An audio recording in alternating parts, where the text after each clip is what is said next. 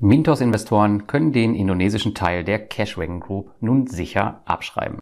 Über das und vier weitere kurze Meldungen sprechen wir in den heutigen Peer-to-Peer-Kredite-News. Darunter die Verzögerung der Russland-Rückzahlung bei Twino, eine deutliche Verbesserung der Peerberry-Performance, die permanente Zinserhöhung von Wire Invest und wir sprechen über eine Steuerhilfe bei Debitum Network. Wenn dir die P2P-Kredite-News gefallen, dann abonniere, kommentiere und like doch bitte meine Kanäle damit meine Inhalte im Internet sichtbarer werden. Und nun geht's los. Und wir starten gleich mit Mintos. Es ist nicht wirklich eine Überraschung und breitgetreten hat man das bisher auch noch nicht. Jedoch kann man schon im aktuellen Status zu den Rückholungen sehen, dass Mintos den indonesischen Teil der Cashwagon Group abschreiben wird. Die Liquidation der Firma ist abgeschlossen und betroffene Mintos-Investoren erhalten daraus noch ganze 9.231 Euro, die bereits auch verteilt wurden. Wenn du also bis jetzt noch nichts davon bekommen hast, dann kannst du den Teil wohl abschreiben und diesen Teil dann mit der entsprechenden Bestätigung, die von Mintos kommen wird, in deiner Steuererklärung geltend machen.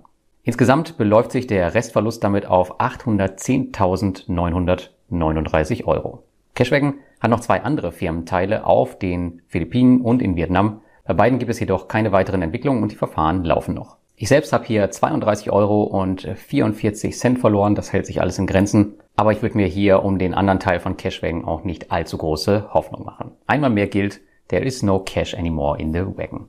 Und auch bei Twino lief es schon mal besser, denn eigentlich wollte man die ausstehenden Russlandzahlungen über die eingebauten Kreditverlängerungen in circa sieben bis neun Monaten abwickeln. Nun ist ihnen jedoch klar geworden, dass dies aufgrund eines behördlichen Erlasses Russlands und den damit verbundenen Transferhöchstgrenzen von 10 Millionen Rubel pro Monat, das sind circa 150.000 Euro, nicht möglich ist. Der Rückzahlplan wird somit wieder auf ganze drei Jahre verlängert. Sollte es jedoch möglich sein, in dieser Zeit weitere Gelder zu transferieren, wird Twino das tun. Dafür musst du dich aber lustigerweise per Kontaktformular im Investoren-Dashboard anmelden. Ansonsten rutschst du in den ganz normalen Rückzahlplan über die nächsten drei Jahre. Also einfach in dein Profil gehen, oben auf das Chat-Symbol klicken und Twino Bescheid sagen, dass du dein Geld doch schneller haben möchtest. Das Gute an der Sache ist jedoch, dass man nicht nur den Grundbetrag, sondern auch die ausstehenden Zinsen bekommen wird, auch wenn es ein bisschen länger dauert. Der russische Twino-Darlehensgeber Monesa bekräftigt noch einmal, dass es keinerlei Zahlungsprobleme gibt und die Geschäfte gut laufen. Es liegt also tatsächlich nur an dem Erlass des russischen Präsidenten höchstpersönlich, dass es etwas länger dauert. Vielen Dank auch.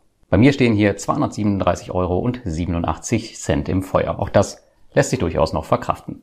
Während es bei Twino mit den Rückzahlungen also eher vorerst schlechte Nachrichten gibt, so gibt es bei Peerberry umso bessere. Sie zahlten nämlich in der letzten Woche weitere 1,35 Millionen Euro an die Anleger zurück. Auch in meinem Portfolio sieht man den Impact der Rückzahlung nun mehr als deutlich, da bevorzugt Ukraine-Kredite zurückkommen, welche bei mir den größten Teil ausmachen mit ehemals über 3000 Euro. Mittlerweile sind es nur noch knapp 2800. Damit beläuft sich der gesamte zurückgezahlte Betrag auf Peerberry bereits auf 15,98 Millionen Euro, was 32 Prozent der ausstehenden Gelder entspricht.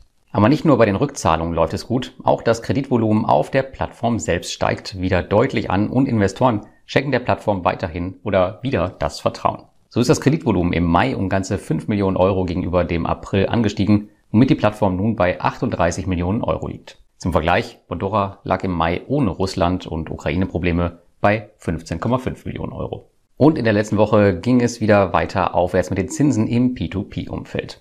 Mit Wire Invest hat eine meiner am besten performenden P2P-Plattformen die Zinsen ab 1.6.2022 pauschal bei allen Konsumkrediten auf 12% erhöht. Zusätzlich dazu gibt es nochmal vom 1. bis zum 10.06.2022 eine Cashback-Kampagne mit 1% extra, also 13%. Hierfür müsst ihr einfach nur in die neuen Kredite investieren.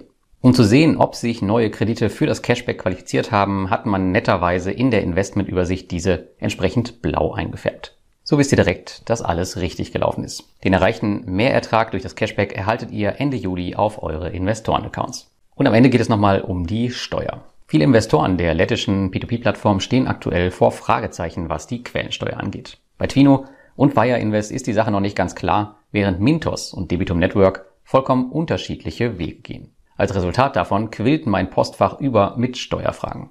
Debitum Network hat sich jedoch was Schönes einfallen lassen. Sie haben auf ihrer Website für alle relevanten Staaten Ausfüllhilfen zur Verfügung gestellt, um einfach zu zeigen, wie man die Quellensteuer senken kann.